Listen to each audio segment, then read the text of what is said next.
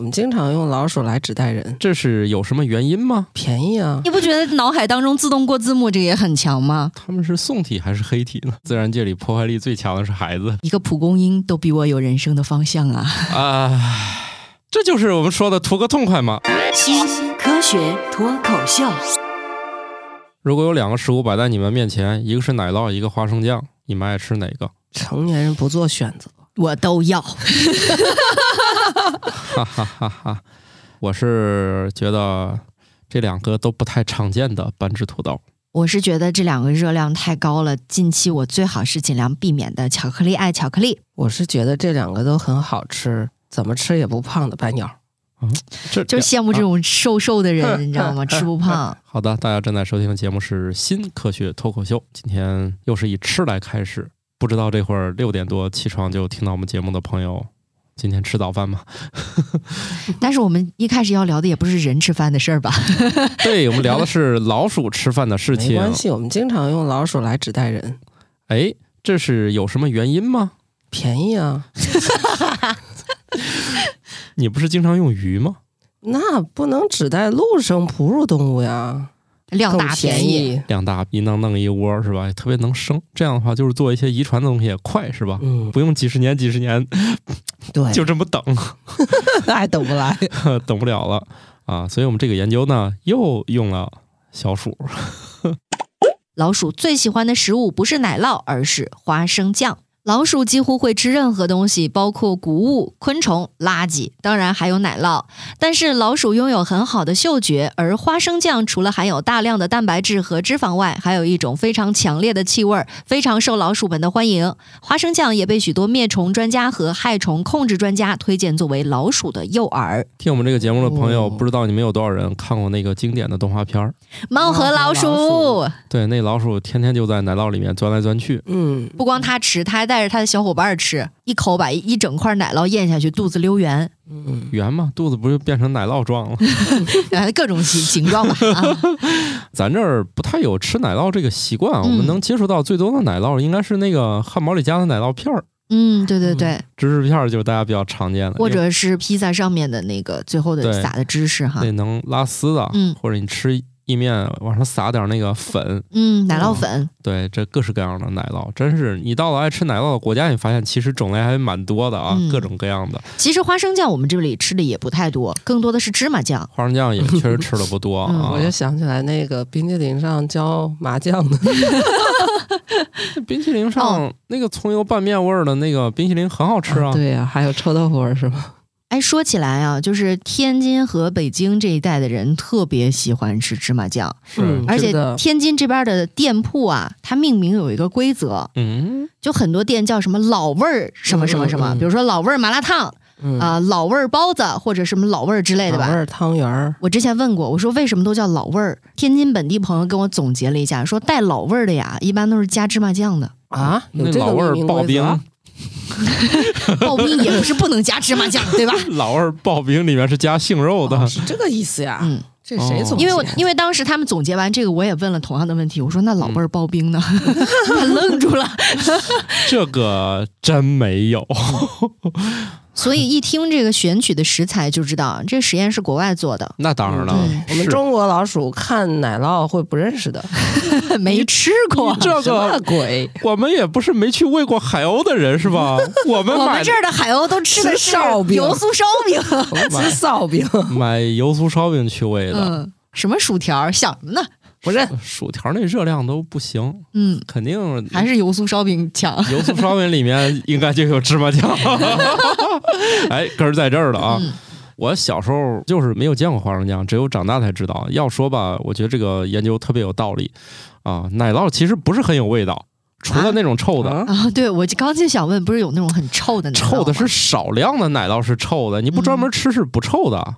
啊，当然了，以你那鼻子，可能愣闻也也是臭的 不是嗅觉灵敏，哎啊。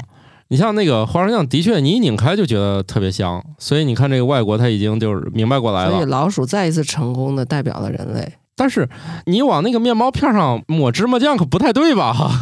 我就抹呀，加烧饼吃，抹什么哦麻酱糖饼之类的。反正现在有好多麻辣烫什么，它里面是确实也放花生，也放花生酱。我记得有有一段时间，人家跟我说，就菜市场那种就是现磨的那个麻酱，说有的里里头也是添花生的，对，现在就都加了。香味儿就很明显对，现在都加了，哦所以我们家现在吃这个可谨慎了，毕竟家里有一个花生过敏的。啊。对，你就、哦谁跟我提示过，你要去看那个配料表，一定要是纯芝麻酱才是不加花生的。嗯，所以人家老鼠也一样，也追求个色香味俱全，是吧？你看奶酪虽然这热量也挺高，对吧？还是这个呃乳制品，嗯，但是呢，这香味儿明显跟花生酱是不能比的，对吧？对，说哎呀，芝麻酱拌红糖，那可真是一绝。跑题了，跑题了啊！又又回到相声上了啊！吃货相声。嗯，说起来，因为它后半段其实引到了一个很实用的角度上去嘛，就是因为知道了老鼠的这种食物选择之后，那么你在选择诱饵的时候就有方向了。我之前看过一个视频，那视频也挺恶心的，就是有人拿一个捕鼠的大笼子，呃，诱导那个老鼠掉进去，它还没有办法出来。一旦老鼠掉进去，它吱吱叫的时候，其实是在呼唤自己的同伴，嗯有那种营救行为嘛。嗯，然后呢，引来的老鼠越来越多，一个都出不来。但是我当时也觉得特别纳闷的是，这个地方怎么这么多老鼠啊？你这不太行吧？我就得贡献一个我我的这个亲身经历过的嗯收拾老鼠的办法。我也确实用捕鼠笼，但里面搁的啥我也忘了啊。第二天就逮住一只嘛，嗯，之后我们接了一盆水，然后把笼子搁进去，那老鼠只能背对着那个水，四个爪子就抓着天花板，是吧？嗯能想象这场面吧？嗯，然后它能坚持多久是吧？然后我们就回家了呀。第二天它肯定淹死了。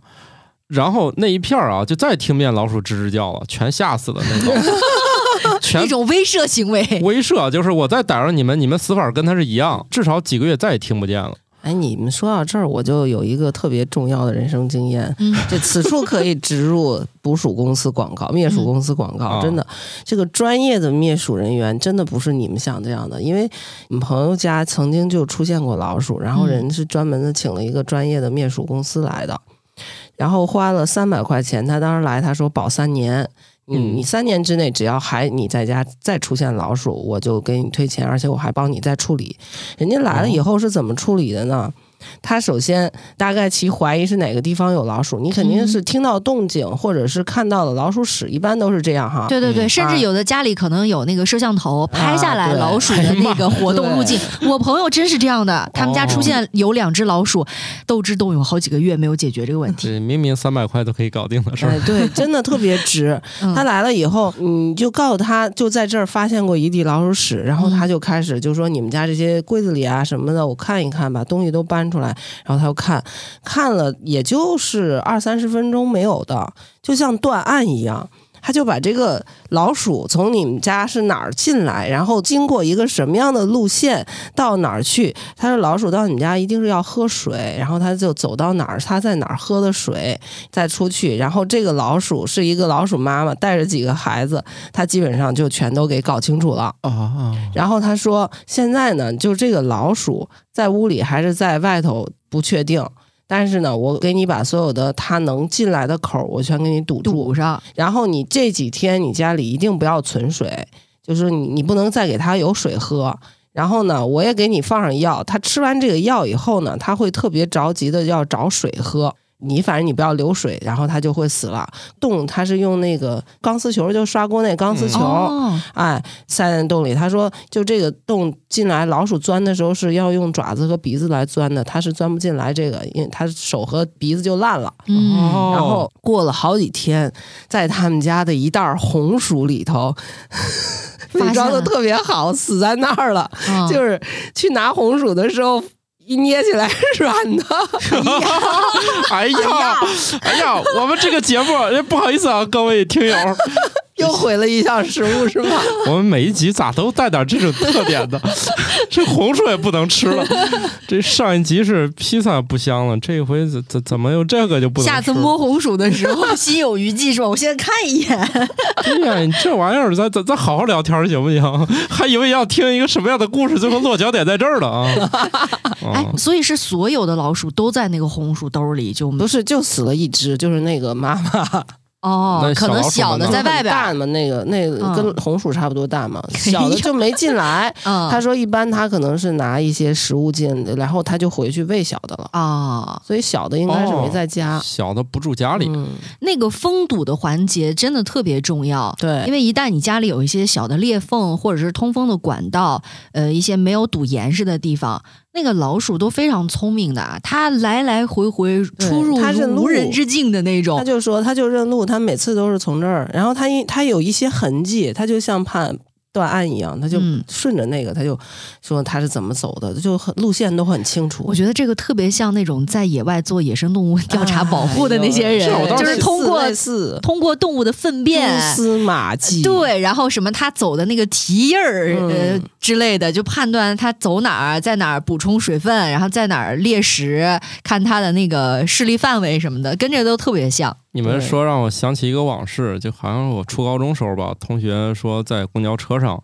然后有人就报警说他钱丢了，然后警察上车看了一眼，说这个车上没有小偷，扭身就走了，是吧？我感觉虽然工种不一样，但我脑海中觉得刚才他说这个事儿就跟这个很像。人家进来看一眼说这车上没有小偷，哦，人家那个职业就到这儿了。如果是，肯定当场就知道是谁了。是包括看很多的影视作品啊，或者说是那种身边真有这一类工作的，比如说从事刑案啊等等这样的工作人员，他们就说自己有的时候会有一种直觉嘛，嗯，有的时候也说不准，但可能就是这么多年的工作经验让他一眼看上就能判断很过来了多事情。他可能不知道是哪个细节让他反，但是他就嗯激活了他脑子里的那个，当时我同学说震惊的说不出话来了，这就是专业的力量。当时就看一遍，人家抓十几年的小偷，跟你那能能有可比性吗？好的，那大家可能刚才脑海中出现了很多画面感，下面我们就再说一个跟画面感有关的一个话题。如果你可以轻松的在脑海中看到一行行字幕在滚动，那很可能是拥有一种少见的联觉，叫做字幕联觉。字幕联觉常被叫做自动收报机联觉。多数联觉是主观性的体验，所以人们都不会发现自己的特殊之处。也有研究表明，联觉者可以更快地学习单词拼写，但他们在嘈杂的环境下很难将注意力集中在单个对话者身上。这也许可能是因为弹幕太多了吧。这是不是新时代的新现象呀？这个会不会是由于见过字幕，脑海中才有字幕？就是说以前咱们看电视没有字幕，就最早的时候那没有字幕的时候，恐怕就不会有这种而且我觉得以前你像那种文盲，我觉得也不太可能 出啊，现这种那那情况，那是因为他连字儿都不会写，啊，是不是？但你听人家这个名字起的还挺有年代感，自动嗯收报报机，我都不知道这玩意儿是个啥东西，是不是那个打密码那个滴滴滴什么长短的那种？是吗？那这也太有文化了吧！我们这，这个呢？哎呀，你把我问住了。总之，因为他后来就起了一个更有现代化的名字，叫字幕联觉嘛，嗯，所以就没关心他之前那名那就是。说是在古早没有字幕这个东西的时候，他们是像收报机那样子的联觉感觉，吗。应该是他跟有没有字幕没关系，就是肯定是有一群人，你跟他说的时候，他会有脑子里面就过字幕了脑子对里会有文字他。脑子中就是一直过字幕，他一直翻，一直翻字幕。因为我知道联觉，你像嗅觉和味觉的联觉很常见，嗯嗅觉和视觉色彩的联觉，或者和听觉的联觉也是有的。对，所以以前看那个叫什么《中华小当家》那个动画，菜肴被烹饪出来之后，哇，那个现场的画面又是鲜花了，又是什么闪光，就是在那种有嗅觉或者味觉联觉的人脑海当中，可能真的是这样的，对对对就是开始放烟花了。所以像你这样嗅觉、味觉这么敏锐的人有没有呢？没有，好像没有信号太这种感觉强烈了，已经把其他的给遮住了，是吗？我印象当中应该是科幻小说吧，写嗯过一个神奇的人，他就是说所有的饭店看见他呢，都绝对不敢偷工减料。他的嘴里吃这个东西不是味道，而是形状。他说他可以吃出是三角形还是什么形状，然后他就知道这个食物有没有糊弄他。嗯所以每个饭店看见他都会用最好的东西给他做。他不像你是用灵敏度。他是降维打击了，他给直接做成那个，对他给做成数字图表了 嗯。啊！还有一部分联觉是不是存在于那种呃，经常在描述一些数学能力很好的啊人身上？对比如说，他看到一个几何图形，脑子里面出现的是公式，或者说看到一个公式，脑子里面是几何图形。这种玩意儿不是？是叫学霸吗？但是你不觉得就是脑海当中自动过字幕这个也很强吗？嗯，那可能有点吵。对呀、他们是宋体还是黑体呢？编辑的 他可能编辑的毛病他。可能没有想过，对，是衬线字体还是非非衬线字字体啊，对对对，这样一问，他就没法联觉了。他从此以后他的联觉，觉治好了。这胡子是塞被窝里还是放被窝外头？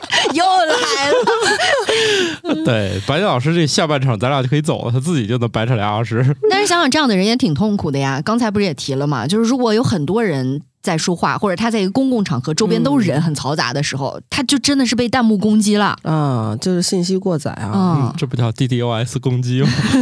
服务器被直直接给崩掉对了，哦访问者过多无法响应。宕机了在那儿。哎，我觉得这确实是以前我确实听说过，比如看这个数字觉得有颜色的，我也嗯觉得好神奇。觉得这玩意儿跟是不是那种脸盲有点类似啊？它就是始终无法跟名字和脸对应起来，也就是说每个人都是联觉者，你看到这个脸就知道他叫啥。哎，不对，这可能不算联觉，这是图像记忆吧？你捋捋。就这意思吧。你像我就特别缺失啊，看谁的脸我也记不住。这 这个以前肯定看那电影是吧？那个周杰伦演的，跟他爸说我眼睛不太好。后来他爸发现他只是车开的比较快，那头文字 D 啊。过去可能你这么一说呢，就容易挨打。就现在一说呢，科学家说，哎，活儿来了，咱研究研究这个，嗯，是吧？白岩老师就兴奋起来了，哎，又有活儿了，我不研究脑科学，太复杂了。就是就说类似吧，啊，嗯，不是说这个现象很少见嘛？我特别好奇，听众里面有没有就脑海当中出字幕的，就是在听我们新科学脱口秀的同时，满脑子都过字幕。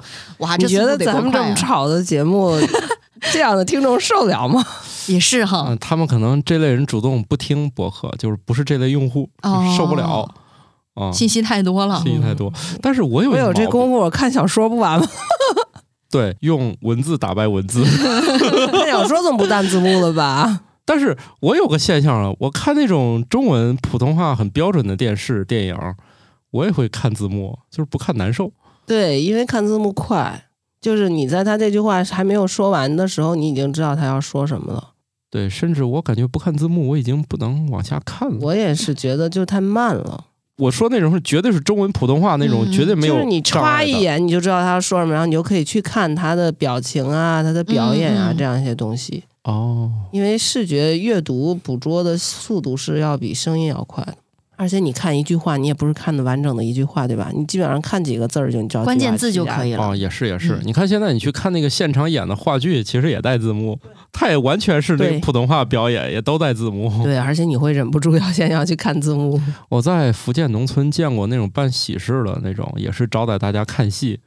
我的个天呐，那个戏那个草台班子竟然带字幕，可震撼了现！在字幕已经是标配了，标配了，就是那种村里那种礼堂，你懂吗？嗯以前可能会放个电影，或者是是是家族的那种开会嗯或者村里开大会开大会在那。种室内，哇，真的是竖着两溜儿，就是弄两个液晶屏，唱戏还在那儿翻字幕。你说以后脑机接口成熟以后，会不会就是直接下一个插件儿在脑子里，就大家说话的时候，你脑子里就可以弹字幕了？也不用脑机接口吧？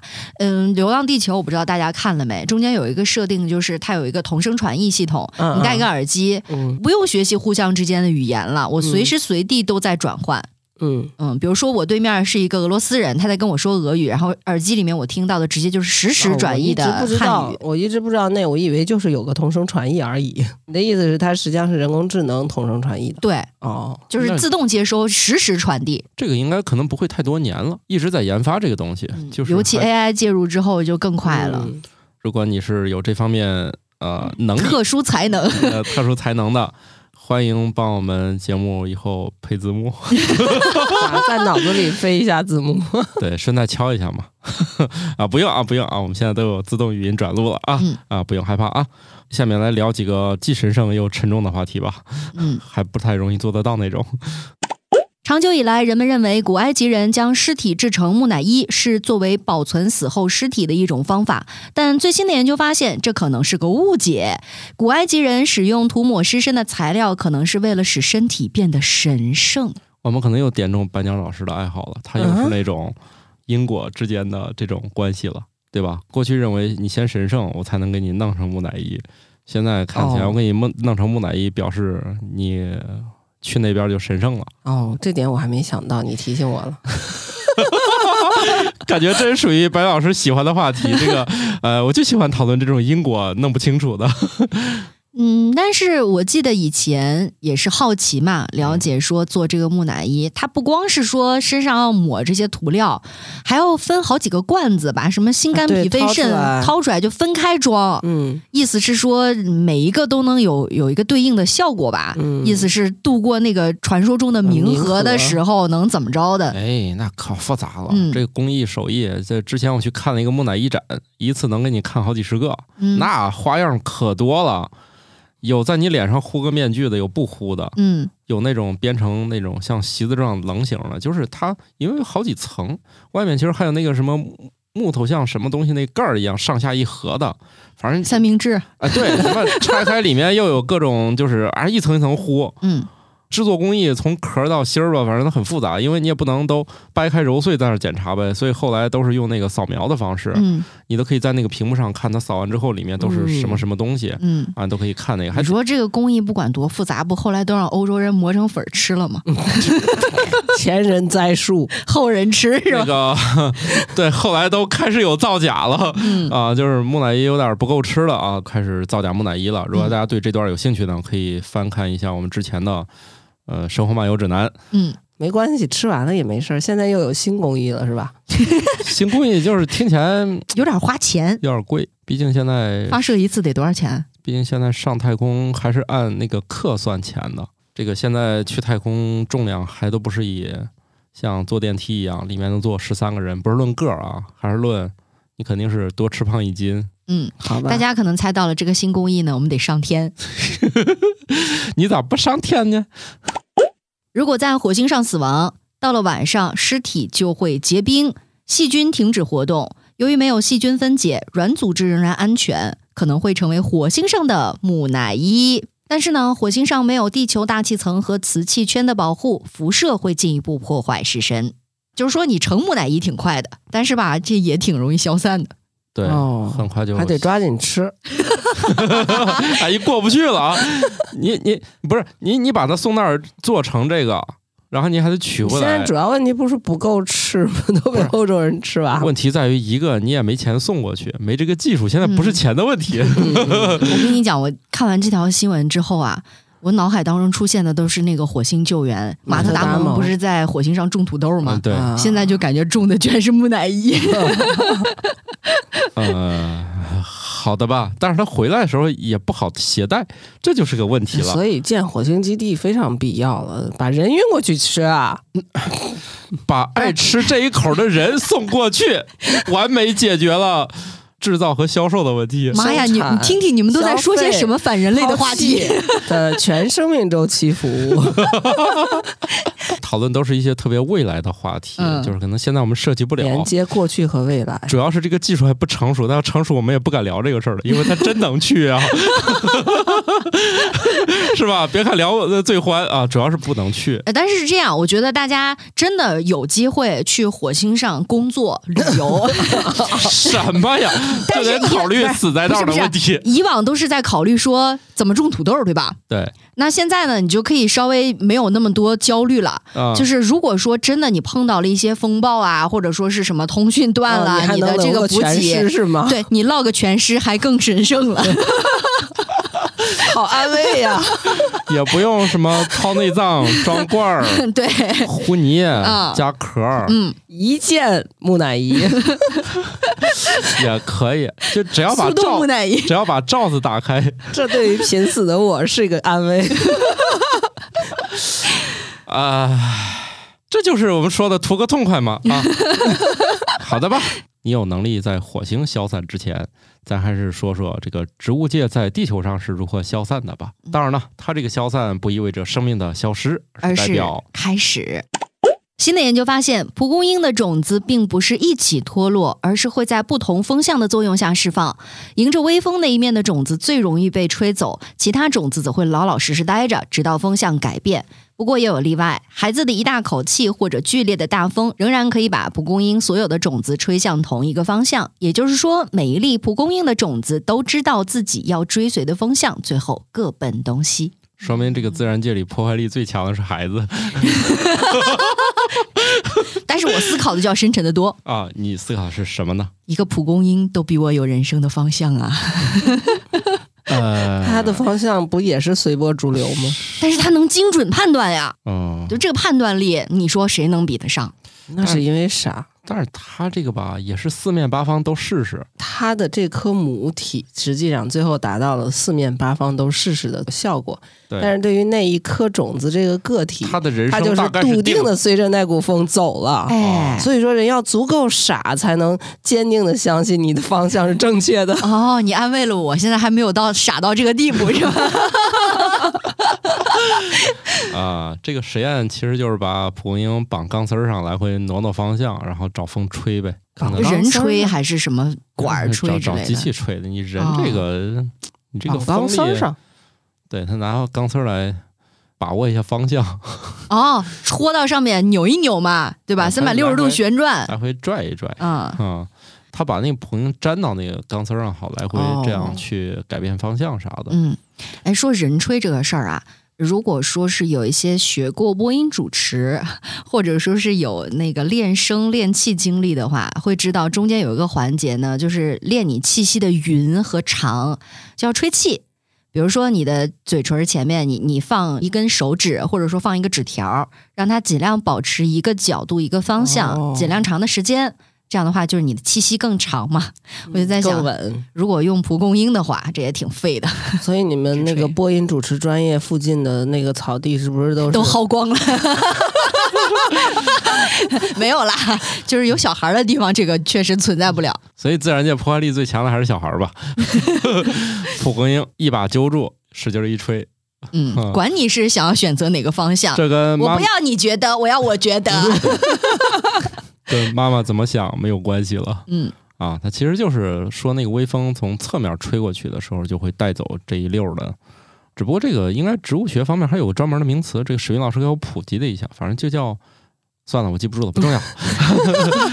就是意思是，它就不能一次全部都送走，哦，鸡蛋不能放在一个篮子里。对，它不能一次送走。只不过它也是有条件的，它要是一个风向太猛，刮台风过来，嗯连根拔起了也也别想那么多了，嗯走吧。植物生存的智慧啊，就是让孩子去到四面八方。植物都知道去哪儿了，那我们也考虑怎么吃植物的问题。不过呢，有点小意外哈。除了啤酒和酒精饮料，你可能真的不知道哪些食物含有酒精。据研究，面包、橙汁儿、水果和酱油等看似人畜无害的食物中，都含有一定量的酒精。其中，发酵时间较长的面包的酒精含量可以高达百分之一点九，橙汁的酒精含量可以达到百分之零点五，而成熟的香蕉甚至还有百分之零点五的酒精。最惊人的是，酱油的酒精含量可以高达百分之一点五到百分之二。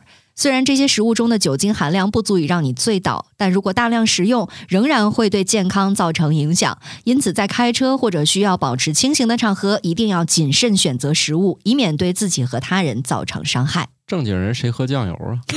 我就在想，不齁的慌吗？啊，我就想起来，我们前两天我们同事他母亲感冒了，去卫生院输液，然后一开始给他输了一天头孢，后来那个医生就说，要不然你还是换阿奇霉素吧，说因为在家吃饭不知道吃哪一口就吃到酒精了。哦，就达到了那个叫头孢就酒说走就走的效果。对，后来就给他换成阿奇霉素了。呃，现在有这个情况，呃，最近也不知道是不是一个都市传说吧，嗯，就说现在有些那个饭店里面调凉菜可能会加入一些止泻的，类似于抗生素的东西啊，啊，嗯哦，因为凉菜本身特别容易变质，引起一些哦肠胃的不良的反应。嗯，可是好多抗生素吃完才会拉肚子的呀，啊，所以人家会选嘛，嗯，说不定他这之前的个体差异很大的呀。有的人吃完不拉肚子的，止泻的，对有些人来说就是导致腹泻的。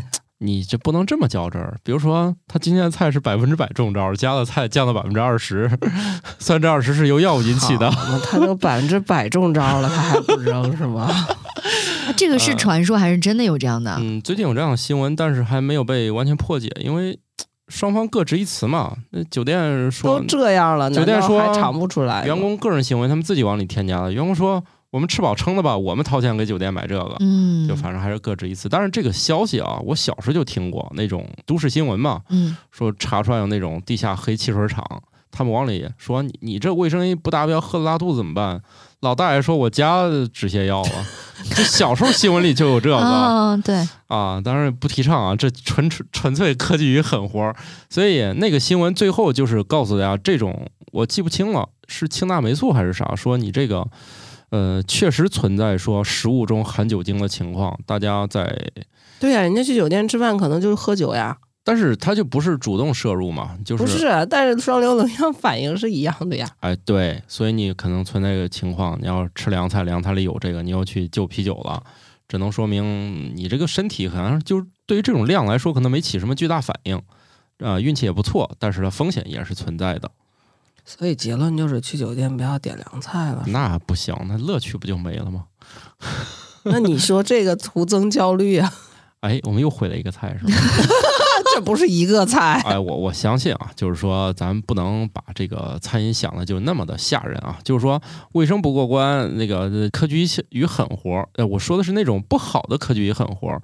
那它确实存在，但它我认为它不是一个普遍现象，它还是一个说，哎，为啥要曝光他呢？肯定这行为是违法操作，对不对？嗯？而且应该相对来说也是极少数的嗯个别的行为。另外，大家我安慰一下大家，其实吃的都是预制菜的，里面谁给你整这些玩意儿？我觉得这个事情从现现实角度很没有什么效果。这就仿佛是什么呢？就有人传闻你在那个凉菜里面加某种兴奋类的物质可以提高销量，嗯，它是一个都市传说。可结果有人他真这么干了，那就把自己给坑了。首先你加入了非法的药物，对吧？嗯，啊，其次他确实也没有传说中那个那个效果。对嗯我是啊怀疑会没有这个效果。对他有的人他可能就是自己想的，他瞎整，可能他也达不到那个效果，然后最后也由于非法把自己添加，整进去了。啊至少得拘留，就这个事儿嗯，啊还是回到这些含有酒精的食物吧。啊。因为尤其是一个，我记得前几年大家老在讨论，就是那个蛋黄派嗯，有没有酒精的问题。那个这个好像很多人现身说法测出来了，是呃，吧？确确实，呃，而且交警自己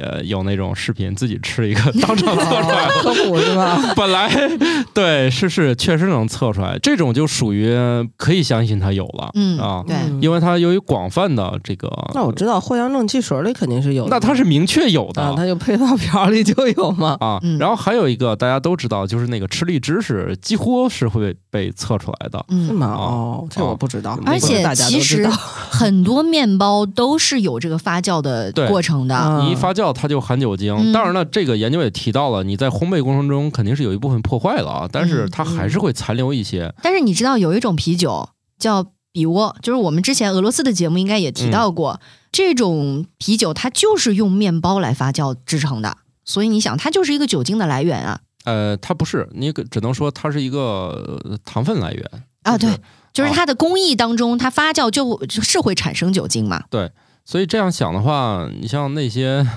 呃面包片儿啥的，是不是放空气几天，除了变干，如果条件合适，是不是也能产生酒精？没有了，空气当中烘烤烘焙的时候，酵母菌就都死了呀。当然，啊空气中也许有野酵母菌但是。发酵是要求的条件应该是一个不是耗氧环境吧？然后你们去试试那种那种黑麦列吧，嗯，哦，那个面包本身闻起来就是有酸味儿。我在是说放在就是烤好的面包，然后放在那儿还就继续发酵，我觉得这这个个可能性不大吧。可能性不大，可能会被杂菌污染很多。水果确实好像坏的过程就很容易发酵。哎对对对，哎，是是是尤其是橙汁儿，对吧？完整的水果好歹能从它的外观、嗯表皮判断有没有就是已经糟烂的那个状态，但是要打成汁儿，你看不到的时候，啊其实很容易就误食。况且是吧，那种甜美感已经遮住了嗯，那么微量的酒精。因为它熟的都过了。嗯这个时候就不得不要为我们的另外一位老师打一广告了哈。嗯慕容老师的果汁儿那些酒，其实酒精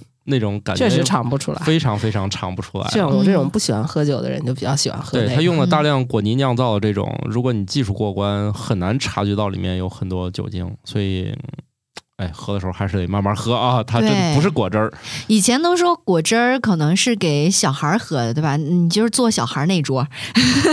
现在呢，我们有成年人的可饮用的果汁儿了，大家可以去。含酒精。呃，对，可以去成都、深圳，还有北京，对吧？马上有北京，马上有北京，去找亚克部落酒馆啊！对，大家可以选择果泥系列。对，特别好喝。慕容慕容老师，你要听见了，记得给我们节目这个结一下广告费，用酒来抵吧。这叫什么？这叫碰瓷儿广告。碰瓷儿广告啊！我们先给打了，给不给钱再说吧。嗯，不给钱，下期我们就胡说八道。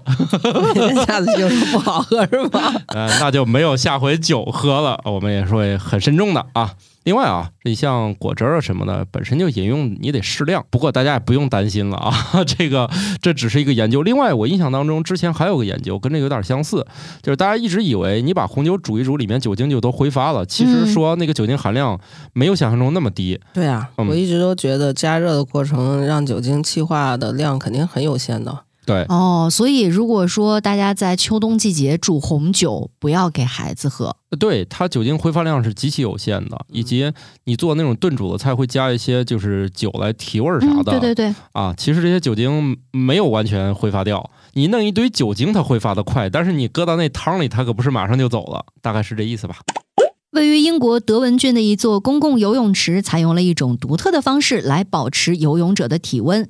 这个游泳池安装有一个洗衣机大小的数据中心，可以用泳池的水为自己降温，然后用余热帮助泳池的水保持水温。你看，这个就是一个特别有意思的消除碳足迹的设计啊！但是为什么它这个弄得那么像永动机呢？是吧？它那个热量的消耗又怎么算呢？就类似于我现在一个数据中心，它不是得散热嘛？嗯。然后呢，水冷用什么水呢？泳池的水。对啊，就是泳池水流进去，然后把热量带走，然后它产生这个热量再回到游泳池。泳池不是需要一直加热吗？要不你那些水不就游不成了吗？就特别凉。嗯。所以我觉得这个挺好的呀。以后数据中心跟游泳池，这有点像以前热电厂都养非洲鲫鱼。啊。是吧？这这个反正都是用水嘛，循环农业啊，啊，这是循环泳池。我觉得这个特别有意思，就是这件事儿在工业界其实就是一个老老很老的一个热交换嘛，嗯，就是很老的一个节能技术了，就是烧水。呃，对，就是你像他刚刚讲热电厂，热电厂有时候热水出来去给暖气，嗯嗯，或者是给那个就发酵的地方。可能都已经五六十年前就在一直在用了一种节能技术，但是用在一个就是很现代的一个机房和一个游泳池，一个跟人直接关联的这个，就让人觉得很新鲜。嗯，你像之前微软好像还往海里扔了一大组服务器，就直接用海水给它直接就冰镇了。嗯，也是有的，所以水冷本身也不神秘。就是我觉得，我记得那个《流浪地球》里不是还专门致谢了曙光。就是曙光给咱们提供的那个水冷的量子计算机是吧？啊，嗯，对，有一个抽出来的那个环镜头，还有这一说呢。嗯，又有一个可以植入广告的地方。对，而且那个里面他他当时提到了，就是北京的那个跟服务器就处于说是亚洲最大的水冷服务器集群啊，提到了这样一点。现实中也是，嗯，跟服务器也是在北京的。对对对，点 cn 那个跟服务器吗？不是吧？它主要是指的硬件吧？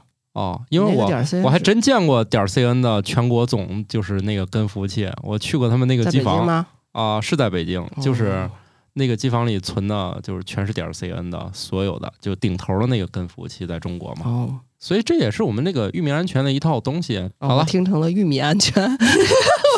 我说你们的节目一定要上传到那么安全的地方吗？上传到玉米上吗？玉米也是一粒儿一粒儿的，那吃就好了啊。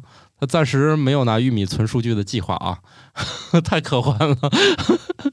好，下一个。有机和散养鸡群在室外生活，更有可能接触到野生鸟类的疾病。仅仅因为接触外面的土壤，它们就可以从其他受感染鸟类的粪便中感染病原体。如果经常有大风天，则更容易感染弯曲菌。也就是说，刮大风会让散养鸡生病。风吹来的病。可以让小鼠先休息一会儿，换成鸡。换成鸡上。这就是这老祖先给我们这个说老话说的还挺好，这个刮风确实容易生病。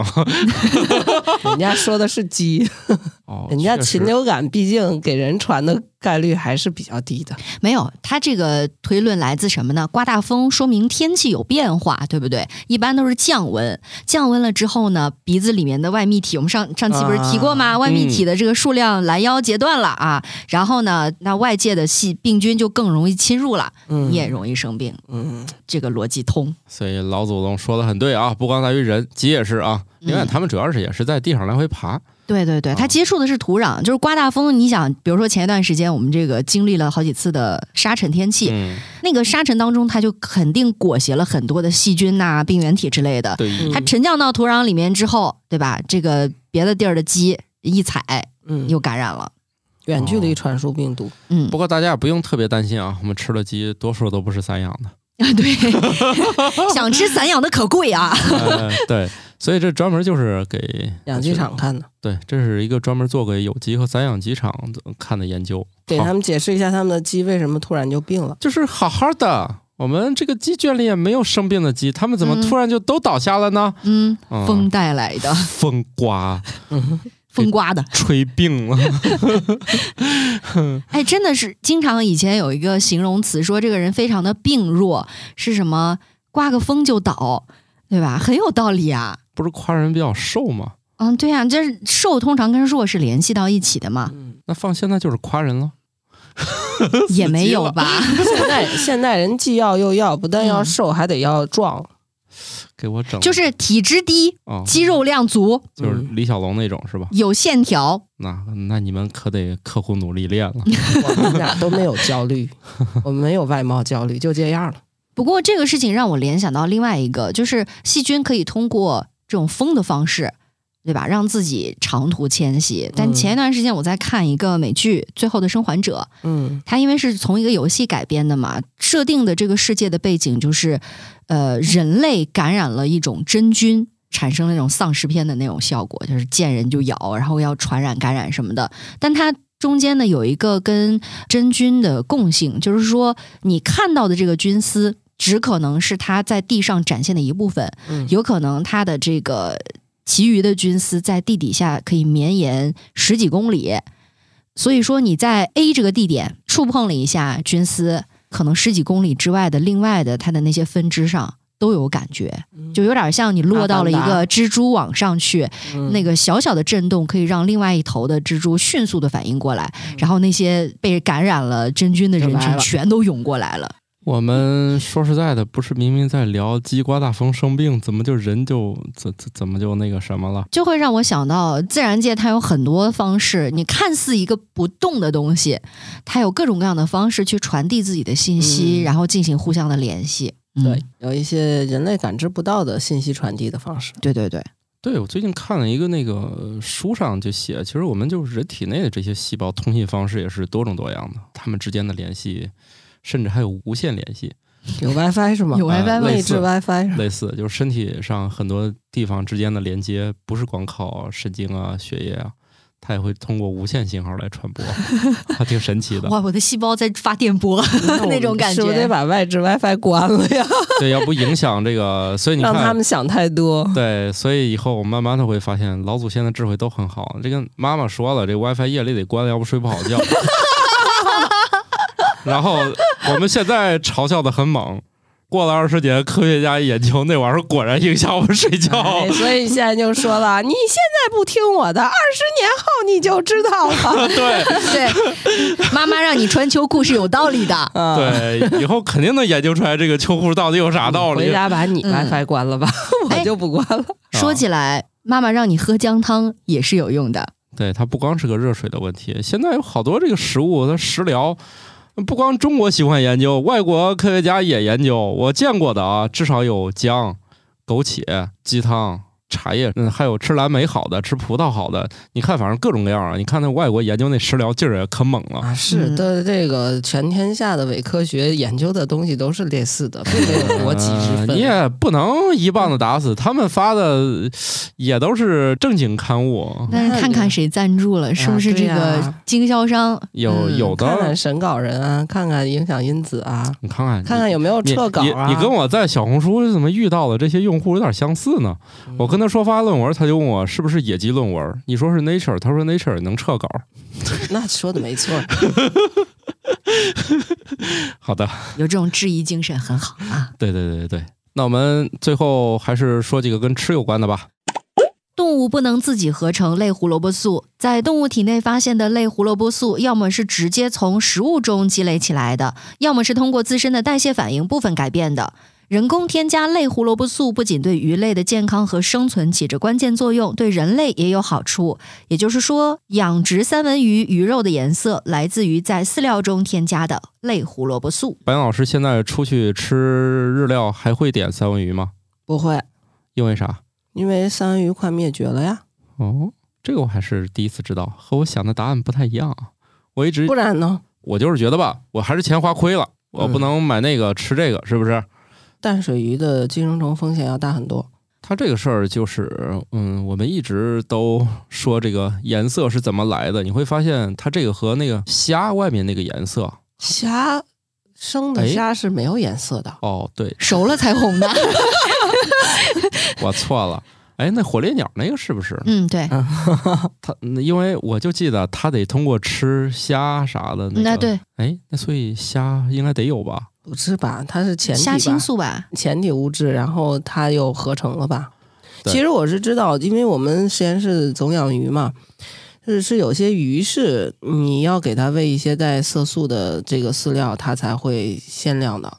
这个在、哦就在热带鱼观赏鱼的圈子里应该是常识。人也一样啊，你要是炫那个砂糖橘，或者说是吃胡萝卜吃多了，你也是小黄人儿你。也鲜亮啊，嗯，幸好我也不太爱吃胡萝卜。那砂糖橘你的诱惑你总挡不住吧？还有一个就是，你啊想说那个柴鸡蛋，不也是因为给鸡吃辣椒的话，那个辣椒里头的色素就会最后进入到蛋黄，所以所谓那个柴鸡蛋，肯定你看它那蛋黄颜色，很多时候是因为啊被辣椒嘛。所以柴鸡蛋是辣子鸡生产的。鸟 鸟吃不出来因为，鸟类没有辣椒素的嗯受体，它不会觉得辣嘛。对你给那个鸟喂魔鬼椒，咔咔一咽，然后它把那个色素最后沉积到蛋黄里，蛋黄就会显得特别的柴。啊，这柴里是柴气，这是属于一鸡两吃。你看，蛋是 蛋是那种蛋黄颜色很鲜亮的、嗯很很浓重的颜色，鸡呢就直接就是对腌透了 辣子鸡。想啥呢？哎，吃我还真不知道辣辣椒素也不吸收吧，所以它吃完辣椒素可能也不会辣，它就鸡肉不辣也不会，辣，它对吧就不辣，嗯因为嗯它就是想靠那个鸟帮它传播吧。啊，对对对，鸡是辣子鸡嘛？对对对对 对。然后三文鱼这个啊，它它那个颜色的确是，如果是养殖的话，它颜色那么漂亮是人为添加，但是三文鱼是可以养殖的，是吗？啊是，但是这样啊，就是大家就不要以为我添加这个东西是多么危害，因为这个鱼它就需要这个东西。其实我还想起来一个特别有意思的，大家不是都吃鱼油吗？嗯，就是说那个鱼油里头对那个抗氧化和那个对神经细胞有有好处的那个 DHA 和 EPA，就是不饱和脂肪酸。嗯，这个东西咱们吃的管它叫鱼油，但实际上这两类的物质是藻类产生的，鱼它自己也不合成，哦，只不过它们是它们的食物链上先把藻吃进去，然后在它体内累积的。那叫藻油，对，不就现在也有卖藻 藻油油的，有卖藻油的，啊啊，那听起来就不高级。藻怎么榨出来油的？植物脂肪嘛。那不是熬稀饭的吗？哦啊，你花生油不也是油吗？哦，也对哈。就所以其实藻油，哎呀，这好像又可以插入广告了呀。嗯嗯，这有因为藻本来就是生产出这种不饱和脂肪酸，嗯同时呢，它又不像鱼，鱼在它摄食的时候会，尤其海洋深海鱼类会有那种重金属的累积嘛，嗯，对，所以反而是藻油提取的话，它那个脂肪酸里头各种其他的杂质更少一些。哦，没有中间商，对，没有中间商不赚差价嗯 啊，不没有非法添添加物。嗯 啊，的确是我之前看一本书，也是关于我们怎么能让黄油更好吃，我们就去理解，呃，这些牛吃点啥，然后我们怎么想办法让这个黄油更好吃，我们去理解它在中间到底发生了啥，是哪些东西影响了这个最终的风味儿。嗯，我人类嘛，反正一看现在就属于早就过了温饱阶段，开始开始进行折腾了。开始折腾了。以前弄熟就行了，嗯有的吃就行了，现在就是不停的折腾育种，搞事情那。现在那种藻油的产品多吗？很贵有吧？吗？我记得现在有些那个就那种保健品，它卖的上头标的就是提取自什么藻类什么，有这样的。以前经常买的时候我，我注意过，有的就是说是从鱼产生产提炼的，但是我们什么去除了重金属，有的甚至于就直接说我是藻提炼的。哦，嗯是用百岁老人肠道菌群而制成。又想起这梗了说嘛，藻多好看呢！嗯，啊！又是周二一大早给大家又聊上吃了啊！那我们盘一盘今天节目都回了哪几样吃的？又要课后总结了 是吗？有意思的科研新动态。晚年保持社交活跃度可能是长寿的关键。根据四川大学华西医院的研究人员所做的一项研究，每天、每周或每月社交的老年人，比那些社交最少或根本不社交的人更有可能长寿。该研究调查了两万八千五百六十三名中国人的数据，他们在长期研究中被询问了有关社交习惯的问题，答案分别是在二零零二年、二零零五年、二零零八年、二零一一年和二零一四年提供的。参与者被问及他们多久参加一次社交活动，其生存情况被追踪了平均五年的时间。研究发现，人们社交次数越多，死亡的可能性就越小。研究的作者表示，频繁参与社交活动与寿命的延长时间有关，强调了社交对老年人的重要性以及对其健康的积极影响。与朋友和家人共度时光可以缓解压力，并鼓励人们更加积极地参与体育运动，从而延长寿命。用表情符号表达情绪的人，比用表情符号掩饰情绪的人幸福感更强。在这项研究中，研究人员观察了使用日本最受欢迎的表情符号键盘 C Magi 的一千二百八十九名参与者，研究了他们如何使用表情符号来表达情感或掩盖情感。研究发现，文本发送者在私人环境或与亲密朋友交流时，更倾向于使用表情符号表达情绪，而和地位较高的人交流时，则表达感情最少。此外，研究还发现，仅当情感非常强烈时，参与者才会使用负面表情符号。根据最新报告，全球去年共花费了四点一万亿小时盯着手机屏幕，相当于四百七十万年的时间。手机对我们的生活产生了越来越大的影响，尤其是短视频应用占用了大部分时间。而越来越多的研究表明，手机让我们感到不快乐。去年四月的一项研究表明，将每天使用智能手机的时间减少一个小时，可以让人减少焦虑，更满意生活，更有可能去锻炼身体。现生的犀牛都有一只或两只脚，这是它们自我保护和争斗的重要武器，可以用来抵抗捕食者或与同种其他个体格斗，甚至与人类战斗。而远古的犀牛多数不长脚。喝咖啡会提高认知功能，同时提高警觉性、记忆力、反应速度、工作效率和积极性。咖啡中含有一种精神活性物质，可以阻断大脑中的神经递质腺苷，因此导致其他神经递质，比如去甲肾上腺素和多巴胺，会随着神经放电而增加。我国重庆某警犬大队成功训练出了中国第一批缉毒松鼠，这很可能也是世界上第一批缉毒松鼠。虽然松鼠的体型比狗小，但是它们的嗅觉十分灵敏，可以检测到狗无法到达的地方。这支英雄小队里的六位成员是魔王松鼠。训导员称，他们将训练搜爆犬的技术运用到了松鼠身上，效果奇佳。当松鼠发现毒品时，就会通过抓挠的方式告诉人类。松鼠的工作年限也很长，人工圈养的松鼠寿命可以达到十五年，并且在出生后几个月就拥有了成年的活动能力。吃得少，干得多，这样的打工鼠谁不喜欢呢？在陕西岳阳城考古发掘中，考古学家发现了中国历史上第一个冲水式厕所，距今已有两千四百多年。这个厕所由室内厕位和房外排污坑两部分组成。虽然上半部分破坏了，但陶便器的下面是个斜槽，又连着陶弯管，其位置又在室内，所以肯定要冲水。这是中国历代工程考古中发现的唯一一例侧类遗存，也是我国考古发现的第一个冲水式厕所。地球的引力是不均匀的，就像地球本身不均匀一样。在赤道附近，你的体重会比靠近两极时轻一点儿。那我们这节目就到这儿吧。由于老师的抗议，我们的总结环节突然就结束了。紧下课，赶紧下课。好的，拜拜拜拜。新科学脱口秀由生活漫游指南制作播出，节目依然在进化，欢迎提出您的建议，请在微信添加好友，搜索小助手“生活漫游指南”的拼音全拼，加入听友群，用脱缰的快乐和天南海北的朋友们漫游吧。